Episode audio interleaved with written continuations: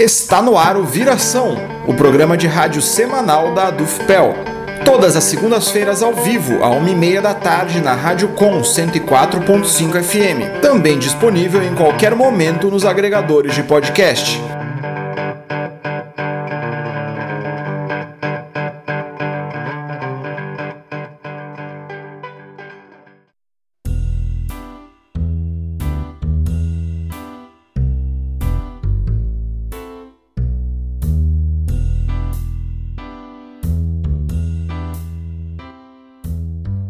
Olá, eu sou o jornalista Matias Rodrigues. A Rádio Com está passando por uma manutenção durante essa semana para troca de equipamentos e melhorias técnicas. Por conta disso, o Viração de hoje excepcionalmente não será apresentado ao vivo gravamos uma versão mais curta do programa, apenas com as reportagens e a entrevista, para disponibilizar como podcast na internet. Em 2020, o Viração voltará a ser apresentado normalmente, todas as segundas-feiras, à 1h30 da tarde, ao vivo, na Rádio Com 104.5 FM. Para começar essa edição especial do Viração, confira a reportagem de Gabriela Vensky sobre o novo Código Ambiental Gaúcho, recentemente aprovado na Assembleia Legislativa.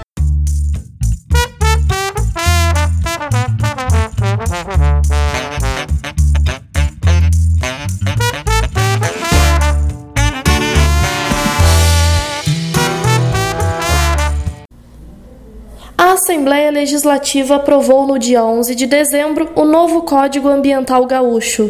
O projeto de lei, que agora segue para a sanção do governador Eduardo Leite, modifica 480 normas e leis ambientais do Estado, prejudicando a defesa do meio ambiente e favorecendo a indústria e o agronegócio. Antônio Carlos Soler, membro do Centro de Estudos Ambientais e professor do curso de aperfeiçoamento em Educação Ambiental da FURG, avalia as consequências do projeto e comenta de que forma a tramitação, dada em regime de urgência, comprometeu o debate democrático. Nós do Centro de Estudos Ambientais acompanhamos, através de vários coletivos, como a APDEMA, Assembleia Permanente da Defesa do Meio Ambiente do Rio Grande do Sul, este processo extremamente efêmero, inapropriado, inadequado, inoportuno que o governo do estado do Rio Grande do Sul é, deu início ainda em setembro para alterar o Código Estadual de Meio Ambiente de uma forma sem democracia, sem é, observar as instâncias do Sistema Estadual de Proteção Ambiental, o CISEPRA, onde o Conselho Estadual de Meio Ambiente é o órgão máximo, é o órgão superior, e nesse caso o CONSEMA não foi ouvido, né? A, onde está ali a sociedade civil e representantes também da, da, do capital e de movimentos uh, de trabalhadores, né? Essa instância superior do sistema estadual de proteção ambiental, como estabelece a lei, não foi ouvido e nem tampouco foi ouvido a sociedade civil em geral, né, especialmente aquela ligada aos movimentos sociais e, notadamente, aquela ligada ao movimento ambiental, que desde muito vem construindo junto de outros setores do governo do estado também política ambiental do estado do Rio Grande do Sul. Então, esse processo foi um processo que tramitou em regime de urgência, mesmo que oficialmente ou formalmente esse regime tenha sido derrubado pelo Tribunal de Justiça em razão deste regime atentar contra a democracia, contra o debate de um tema tão importante que é a política ambiental do Rio Grande do Sul, ele de fato, mesmo que formalmente não tenha ocorrido, de fato ele correu, ele, ele, ele foi cumprido dentro da Assembleia Legislativa por força da base aliada do governo do PSDB, de forma que é equiparada à urgência, né? Se não existia formalmente declarado o regime de urgência, na prática ele aconteceu. E com o regime de urgência ficou prejudicada não só a, o debate democrático, o que é frontalmente contrário à nossa Constituição de 88, é, como também uma análise técnica, uma análise mais cuidada dos pontos que o governo do estado resolveu alterar do Código Estadual de Meio Ambiente, a maioria deles, ou talvez a quase totalidade deles, de uma forma meramente ideológica, né, baseada numa ideologia de diminuir o público, né, de afastar o público daqueles setores da sociedade que mais necessitam de um Estado qualificado e atuante, né, mas aproximar e aumentar o público, né, a estrutura pública, justamente daqueles é, setores da sociedade que não precisam de um Estado atuante, né, que é o grande capital, que é o capital do campo e o capital da cidade, e, e, e outros grupos sociais uh, que acabam por deterem o poder nas relações políticas e econômicas. O professor aponta para questões consideradas preocupantes do novo Código Ambiental. Tem questões ali extremamente preocupantes, que vão desde a retirada de proteção de, de espécies é, importantes para o bioma pampa, por exemplo, como a figueira, né? É, questões que acabam com a educação ambiental no estado do Rio Grande do Sul, dentro do Código Estadual de Meio Ambiente, e talvez a mais grave e a, e a mais significativa, mais representativa desse ponto de vista ideológico neoliberal, que que, que é contra a vida, que é contra a sociedade, que é contra o público, que é contra o coletivo, é justamente o tal do autolicenciamento ambiental, que permite, de uma forma totalmente inconstitucional, que o Estado abra mão do seu poder de polícia, aquele poder de controle ambiental que ele tem de obras e atividades poluidoras, e passe esse poder para o particular, né? o próprio responsável pela realização da obra e da atividade. Ou seja, aquele que realiza uma obra, aquele que realiza uma atividade, potencialmente ou efetivamente poluidora. A partir desta alteração do Código Estadual de Meio Ambiente, proposta de uma forma antidemocrática e desnecessariamente em regime de urgência na prática, pode se licenciar, pode dar a sua licença, pode em substituição ao Estado, em substituição a, a, ao Estado que, que, representa a sociedade civil, pode dizer que a sua obra, que a sua atividade está apta a ser realizada, né, sem o controle estatal, o que é realmente um, uma expressão máxima né, uma das expressões máximas do neoliberalismo e que ameaça a segurança jurídica, porque é inconstitucional, e ameaça também a segurança uh, ambiental do Estado do Rio Grande do Sul, e sempre que há vulnerabilidade ambiental, há vulnerabilidade social. Dessa forma, também ameaça a sociedade. Soler também comenta sobre os próximos passos da mobilização contra o projeto. Nós ainda vamos uh, nos reunir para ver, avaliar quais são as medidas que podemos tomar juridicamente, politicamente, institucionalmente, porque nós não concordamos com este processo da forma como ele foi realizado, nem com seu método, nem com seu conteúdo, que é claramente uma afronta à qualidade ambiental do Estado do Rio Grande do Sul. Gabriela Vensky, para o programa Viração.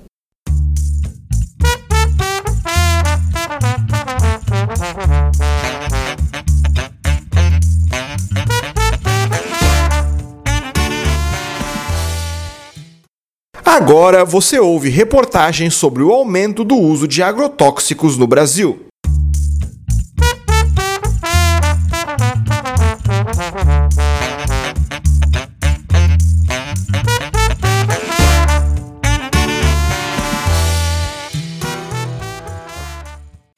Agência Nacional de Vigilância Sanitária, a Anvisa, divulgou os resultados do Programa de Avaliação de Resíduos de Agrotóxicos. As conclusões mostraram que foram encontrados resíduos de agrotóxicos acima do limite permitido ou proibidos em 23% dos alimentos avaliados entre os anos de 2017 e 2018. O programa Viração conversou com Luiz Felipe Damechu, docente de veterinária da UFPEL, sobre o tema. Luiz Felipe recentemente facilitou uma discussão sobre o uso de agrotóxicos em uma reunião do Grupo de Trabalho de Política Agrária, Urbana e Ambiental da DUFPEL, o GTPAUA. Ouça a seguir a avaliação do professor.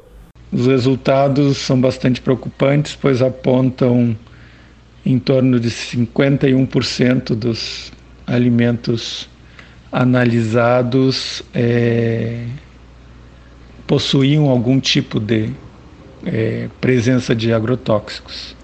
foram analisados 270 agrotóxicos de, de diferentes, é, lembrando que no país são liberados mais de 500 moléculas diferentes, então essa análise alcança um pouco mais da metade dos agrotóxicos utilizados. Em torno de 23% dos alimentos possuíam produtos acima do limite da que a legislação brasileira permite ou é, pro, ah, produtos proibidos para uso, inclusive foi detectado chumbinho, que é um, um, um produto proibido utilizado é, na, na prática sem permissão para controle de roedores e que estava presente em muitos alimentos desses analisados. Então, é uma situação bastante preocupante que reproduz um pouco o que já havia sido detectado nos anos anteriores, mas sempre é, em elevação. É, lembrando que a, o que a grande mídia está tá, tá colocando é que somente 23% estavam inadequados conforme a legislação brasileira. E a legislação brasileira é bastante permissiva é, se comparar com de outros países, tanto no sentido de liberação de princípios ativos e também com a questão de quantidade de cada princípio ativo. A, a, a legislação de países, de outros países, principalmente da comunidade europeia, é, admite quantidades muito menores de princípio ativo do, do que o Brasil de uma forma geral. Uma outra questão que não é analisada nesse, nessa publicação especifica, especificamente é a questão de combinação de princípios ativos e o impacto disso na, na, na alimentação das pessoas. É, tem havido uma, um número bem grande de publicações recentes. Por exemplo, uma publicação ainda em, ainda em processamento, ainda não publicada, mas já disponibilizada para leitura, produzida na França, que indica ah, uma relação bastante importante, bastante evidente já ah, com relação, por exemplo, ao câncer de mama e o consumo é, desses vários princípios ativos no dia a dia, principalmente os que chamados desreguladores endócrinos que atuam uh, modificando o metabolismo da planta e do, ou do inseto, dependendo do, da utilidade, e que também o fazem nas pessoas e nos animais, podendo gerar enfermidades importantes, como por exemplo o câncer de mama. É, uma outra questão é, grave nessa combinação de de produtos é a soma desses, desses produtos e a ocorrência de modificações metabólicas. Também tem havido publicações que demonstram, por exemplo, aparecimento de uh, obesidade e aparecimento de uh, diabetes em animais de laboratório expostos por longo tempo à combinação de diferentes princípios ativos, que é o que a gente teria na mesa utilizando esses, esses alimentos que, que se apresentam contaminados.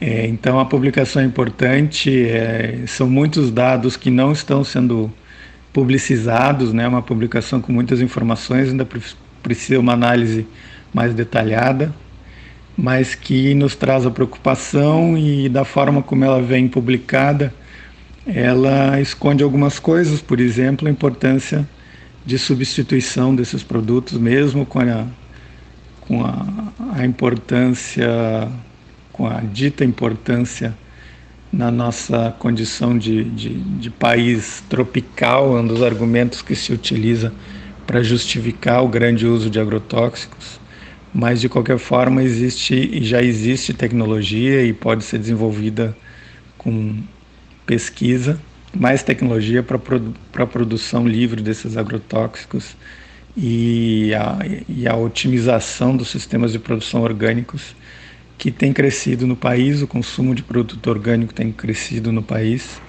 e isso precisa ser ressaltado. Então é importante a gente ver essas, essas publicações, são dados bem preocupantes, importantes de serem liberados e sempre vê-las com, com certo cuidado porque, por exemplo, nessa publicação fala em que não foi detectado risco de é, intoxicação crônica nos produtos é, é, analisados e não sabe-se bem essa informação como se dá, porque nós temos muito poucos estudos dessas combinações dos produtos utilizados como agrotóxicos. Matias Rodrigues para o programa Viração.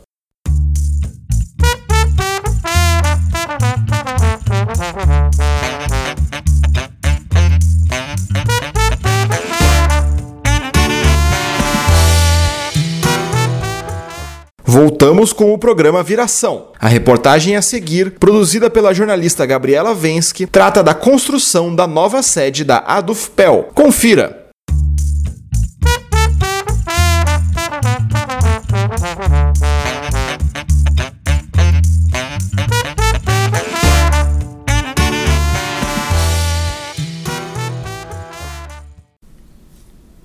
Construção da nova sede da Dufpel está em andamento. No dia 4 de dezembro, foi assinado o contrato com a construtora selecionada para a execução da obra. A previsão é de que a nova sede, localizada na rua 15 de novembro, número 110, seja entregue após 12 meses de trabalho. O diretor da Dufpel, Avelino da Rosa Oliveira, explica como ocorreu todo o processo, desde a aquisição do terreno até o início da construção. Nós já estamos na segunda semana de trabalhos de construção da nova sede da Dufpel, localizada no final da Rua 15, no início, na verdade, da Rua 15 de Novembro, entre as ruas Conde de Porto Alegre e João Manuel, nós estamos na segunda semana de obras, entretanto, esse é um processo extremamente longo. Coube a nossa diretoria atual, a gestão Unidade e Luta, a fase final, a fase de execução do projeto.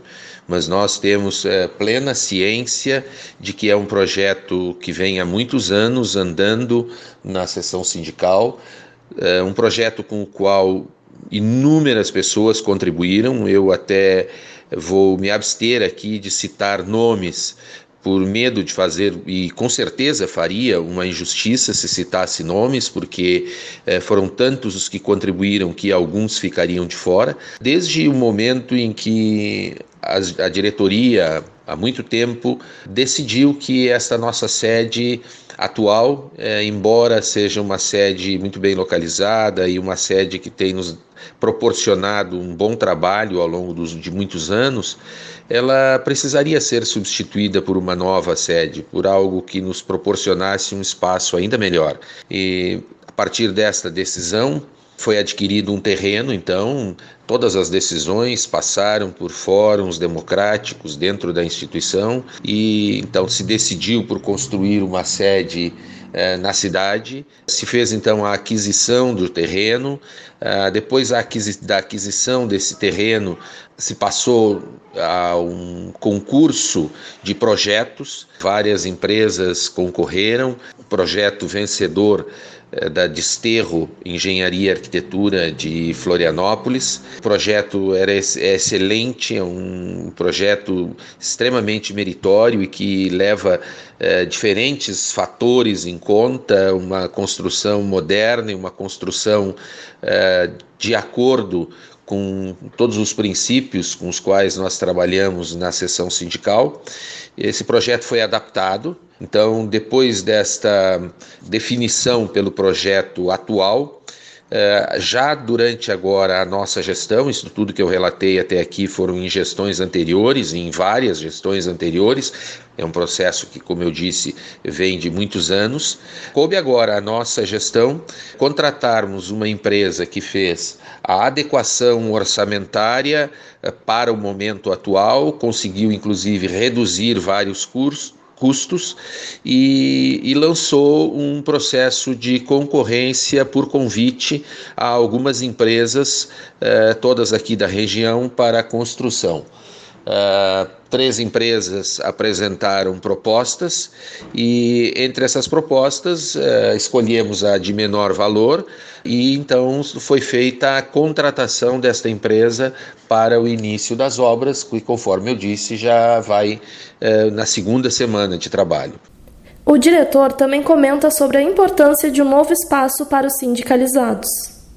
Esta obra é de extrema importância e ela significa, a nova sede significará é, um espaço muito mais qualificado, numa região bem mais próxima de onde é, a universidade vem colocando um dos seus polos, vamos dizer assim, de, de crescimento, que é a zona do Porto.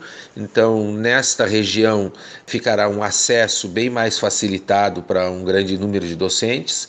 Além disso, por sairmos vamos dizer assim, do foco central da cidade, teremos uma, uma muito melhor possibilidade de circulação de associados, eh, embora não fiquemos longe do centro também, né? mas o principal é que teremos um espaço muito mais qualificado para todo o trabalho de luta do dia a dia do sindicato, para as nossas uh, assembleias, para as reuniões dos grupos de trabalho, para as reuniões do Fórum de Representantes, eh, para que os associados possam mais tempo estar na sede e com certeza lá se sentirão muito bem, porque teremos espaços muito acolhedores para receber os associados, para que eles possam, uh, inclusive, se ocupar de suas próprias tarefas em espaços uh, mais reservados no interior da associação.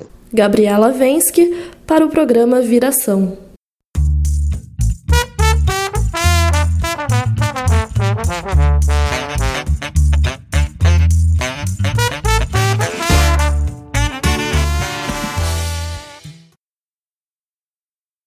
Agora recebemos no programa Viração Giovanni Friso, professor de Educação Física da UFPEL e diretor da ADUFPEL. Bom, Giovanni, boa tarde. Obrigado por participar do programa Viração.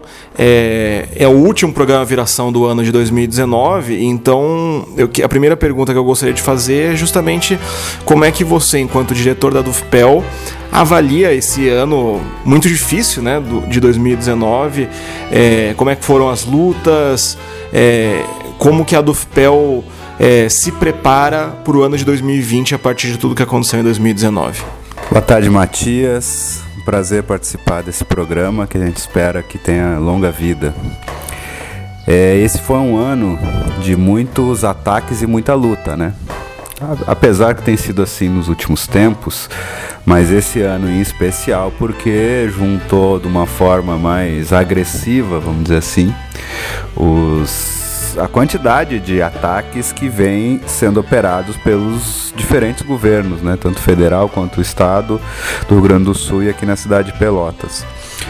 É, se por um lado foram quantidade de medidas políticas que têm desmontado os direitos sociais, desde o serviço público até mesmo as condições de vida da população, né? Porque são medidas que não é, alteraram, não reverteram o quadro de aumento do desemprego, de extrema pobreza, miséria é, e a violência urbana e o caos social que a gente vive.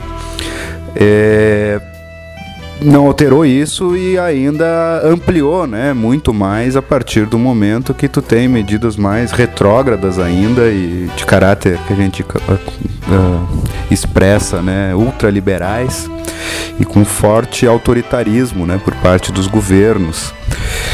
Porém, ao mesmo tempo, também é, o, o, que já se sinalizava no final do ano passado é possível a gente dizer que avançou, não suficientemente para fazer, para barrar essas medidas, mas avançou a perspectiva de quantidade de lutas sociais que tem acontecido.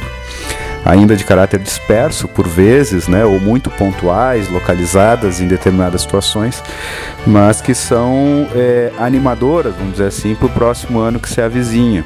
Nesse mês, por esse ano, se a gente for fazer um balanço, a gente vai observar que não teve nenhum mês, desde março desse ano, iniciando com as jornadas de luta das mulheres, né, do 8 de março, não teve nenhum mês em que não teve uma grande luta acontecendo, se não no país, aqui no estado ou no município de Pelotas, contra esse conjunto enorme né, de, de, de ações articuladas por parte dos governos e os grandes ricos é, que faz com que a vida da gente seja cada vez mais difícil. Mais especificamente em relação à educação, é, nós tivemos tanto ataques à educação, ataques que já vinham de outros governos, como por exemplo o teto de gastos se aprofundando, é, como também nós tivemos, pelo menos mais no início do ano, é, grandes mobilizações em defesa da educação, até a metade do ano. É, agora, inclusive, tem surgido boatos aí que, de que o ministro Abraham vai entrar ou vai cair. Não sei se isso é bom ou se é ruim, que quem, quem virá depois. É, como é que você avalia o ano de 2019 em relação à, à luta em defesa da educação pública? É, e aí também citando a, a, greve do magistério aqui no, no estado do Rio Grande do Sul, que já está quase um mês é, o magistério parado, uma grande greve. É, como é que você avalia toda essa questão? Pois é, um ano em que foram três ministros da educação, né, nomeados esse no primeiro semestre, né. É, é por um lado, assim, por parte do que podemos avaliar do governo, dá para ver que é, embora um projeto muito retrógrado, conservador, não tem muita definição acerca do que quer para a educação, mesmo na perspectiva deles. É, mesmo, por exemplo, essas medidas todas que foram adotadas em relação à educação federal, elas partiram, por exemplo, do Ministério do Planejamento, eh, da Economia, né, que chama agora, do Guedes, por exemplo, em relação aos cortes que, que teve é, na educação. E, ou então medidas do tipo as escolas militares, que partiu lá do Ministério das Forças Armadas, eu não sei como é que mudou o nome agora. É mas o Ministério da Educação em si, ainda que portarias e coisas normativas internas, não deu encaminhamento nem mesmo aquilo que se avizinhava como grande é, é, projeto né, é, da burguesia no Brasil. Embora esse ministro tenha se caracterizado muito mais por seus pronunciamentos, suas tuitadas, suas entrevistas desastrosas, que só demonstrou total falta de conhecimento, né? Ou seja, é possível até pensar que mesmo a burguesia não está satisfeita com esse, com o que o Ministério da Educação eh, fez esse ano. E é verdade que não significa que mudar o ministro vai resolver a nossa vida, porque a tendência é só de piora ou mesmo colocar alguém mais articulado com esses setores das empresas educacionais e que possa aí sim dar encaminhamento a essas medidas.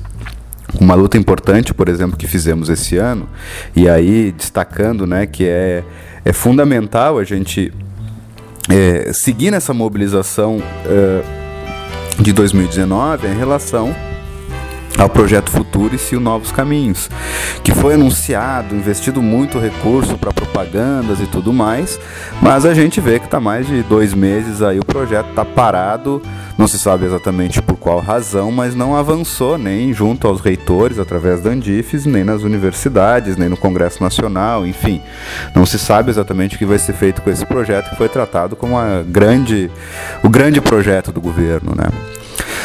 Ah, aqui no estado do Rio Grande do Sul, é, a situação do magistério ela é duríssima, o magistério estadual é duríssima há bastante tempo, né?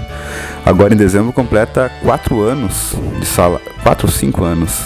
Cinco anos. Cinco anos, né? Quatro de salário parcelado. É, é, cinco anos sem reajuste, quatro anos de salários parcelados.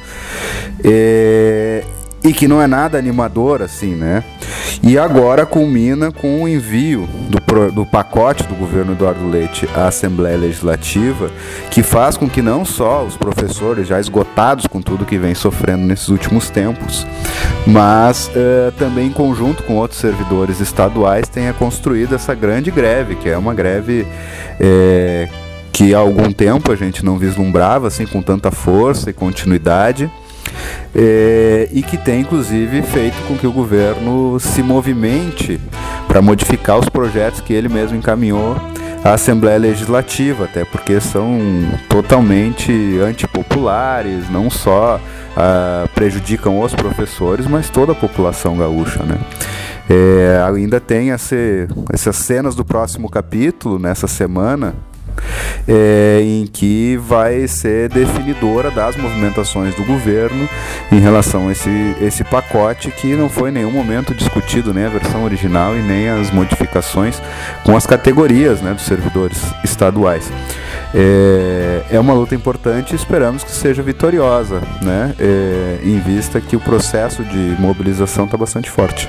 Bom, você citou agora a, a greve do, dos servidores públicos estaduais e durante o ano, é, tanto nacionalmente por parte do Andes, quanto a nível local por parte da Dufpel, se buscou construir espaços de unidade, é, de, de luta e mobilização, e aí não só entre os docentes de ensino superior, é, de EBTT, é, mas também com outros sindicatos de, de trabalhadores privados, de servidores públicos estaduais municipais.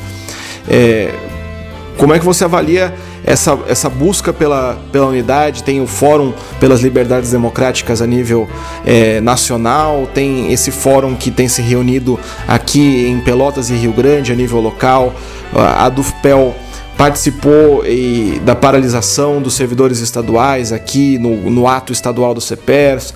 É, a DUFPEL tem se mobilizado junto com os servidores municipais contra os ataques da Paula. Você acha que em 2019 avançou essa, é, essa articulação pela unidade entre as diversas categorias?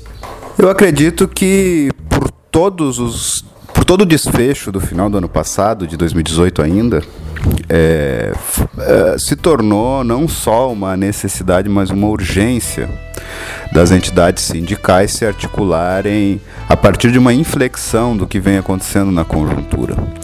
É, não sei se é, deliberadamente ou não, mas neste ano de 2019 foi possível observar que em praticamente todas as lutas estivemos todos e todas juntos, né?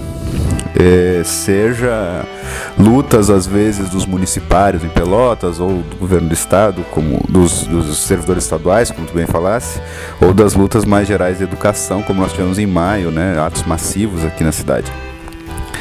É, essa inflexão, ela nesse momento tem se caracterizado por uma um, algo que podemos caracterizar como uma solidariedade importante nas lutas, né? A unidade de ação e a perspectiva de articulação entre os setores é algo que foi bastante visível. Não dá para projetar uh, ainda porque parte do avanço dessa inflexão, o que, que vai acontecer para o ano que vem. De nossa parte, sem dúvida que uh, a reflexão que nós fazemos é de que a gente precisa, no conjunto geral das lutas sociais, estabelecer um novo ponto de partida, né? Ou seja, tudo que se perspectivou nesse ano enquanto unidade, ela tem que se trans, tem que dar um salto, né? Tem que elevar o seu patamar para um, espaços como o Fórum das Liberdades Democráticas e dos Direitos, que tem nacionalmente no Estado, e também as frentes locais de defesa da educação, ele tem que dar um salto para que seja uh, mais propositivo e não tão reativo. O que, que significa, né? É de a gente conseguir estabelecer discussões programáticas, é, mesmo que pontuais, mas que nos permitam uma articulação ainda maior e não ficar apenas reagindo às medidas ou anúncios ou polêmicas né, dos governos que aí se apresentam. Porque aí a gente pode estabelecer não só a unidade de ação, mas um espaço de articulação política que se prepare, uh, que esteja preparado para não só a gente resistir, mas também nos momentos que podem se avizinhar de tornarem-se uma ofensiva da classe sobre tudo que está aí. E por mais que o cenário atual não pareça muito animador sobre isso, as lutas sociais que ocorreram agora no segundo semestre, especialmente na América Latina, expressam um pouco isso, né? Que é tu dar o salto né, das lutas e de resistência para uma ofensiva da classe é, sobre, ou contrária, né, aos governos e à grande burguesia do país. Bom, para encerrar, é, gostaria que você passasse uma mensagem para os docentes da, da UFPEL é, e para os ouvintes do programa Viração do que, que o que, que é possível esperar ser. Claro que ninguém aqui é, é evidente, mas o que, que é possível esperar para o ano de 2020 é, e, e, como que a DUFPEL vai estar posicionada é, para fazer essas lutas no ano que vem, que com certeza serão muitas, né? O ano de 2020 já vai começar fervendo, como a gente diz, né? É, o governo encaminhou algumas propostas de emendas, de modificações constitucionais que envolvem diretamente o nosso trabalho e a nossa condição enquanto servidor público federal, né? falando diretamente a docentes da UFPEL e do Instituto Federal Sul-Grandense. Isso significa que vai partir de nós uma, uma reação, reagir a esse tipo de coisa no sentido de enfrentar e buscar eh, não ter esses retrocessos aprovados. É nesse sentido que nós temos já o Sindicato Nacional aprovou o estado de greve, né, uma deliberação política nesse momento que pode vir a se tornar uma grande greve da categoria em conjunto com os setores da educação e dos servidores públicos federais a partir já do mês de fevereiro, março, quando inicia o calendário letivo, tendo em vista que são medidas que vão desde congelamento de salários até diminuição da jornada e do salário, sem concurso, sem progressão e promoção na carreira, ou seja, tornando a nossa vida também cada vez mais difícil na universidade, sem contar os cortes orçamentários fruto da emenda constitucional 95. Então, assim, a gente tem que é, estar disposto a fazer essas lutas, né? Nessa situação que a gente está vivendo na história, que a gente não escolheu, é, a gente não escolheu essa guerra que, que, que foi convocada contra a gente, a gente precisa entender que não há saída individual nesse momento. Não há individualismo, perspectiva meritocrática ou qualquer outra forma que projete alguma saída para o conjunto da classe trabalhadora, independente de qual categoria profissional. E isso nos coloca também esse desafio de entender que a nossa vida agora é dedicar-se a alguma causa. Não há mais alternativa para ter qualquer perspectiva de futuro e de vida se não ser uh, esse envolvimento que cada um e cada uma deve ter em mente, né? Que individualmente não vai ter saída para ninguém e que coletivamente a gente precisa se agarrar em causas sociais é, para defender não só nosso interesse imediato ou qualquer interesse corporativo, mas defender é, a possibilidade de que as próximas gerações não passem por aquilo que nós estamos passando.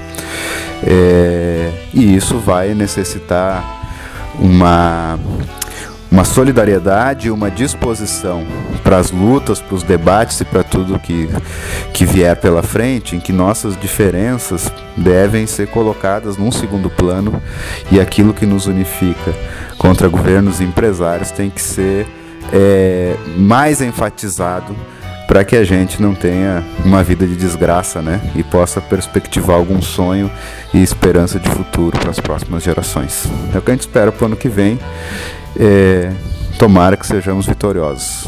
O futuro está em aberto. Tá certo, Giovanni. Muito obrigado pela participação aqui no Viração e até uma próxima. Obrigado, Matias, e aproveitar para parabenizar a tia, a Gabi, a Gabriela Vence, e a Vitória pela condução desse programa que tem sido de muito sucesso e a gente tem ficado muito orgulhoso que a Dufpel conseguiu nessa parceria com a Rádio Com. É, estabelecer um programa de rádio que pode comunicar as nossas lutas também em outras plataformas. Muitos parabéns pelo programa e que 2020 tenhamos muitos mais. O programa de hoje chegou ao fim. O Viração é o programa de rádio semanal da Associação dos Docentes da UFPEL, a ADUFPEL, seção sindical do Andes Sindicato Nacional. Para mais notícias, acesse adufpel.org.br e facebook.com/adufpel. Se tiver alguma sugestão de pauta, envie e-mail para imprensa@adufpel.org.br. Esse foi o último programa Viração do ano de 2019. Nos encontramos novamente a partir do dia 6 de janeiro de 2020. Desejamos boas festas e um próspero ano novo. Boa tarde e até janeiro!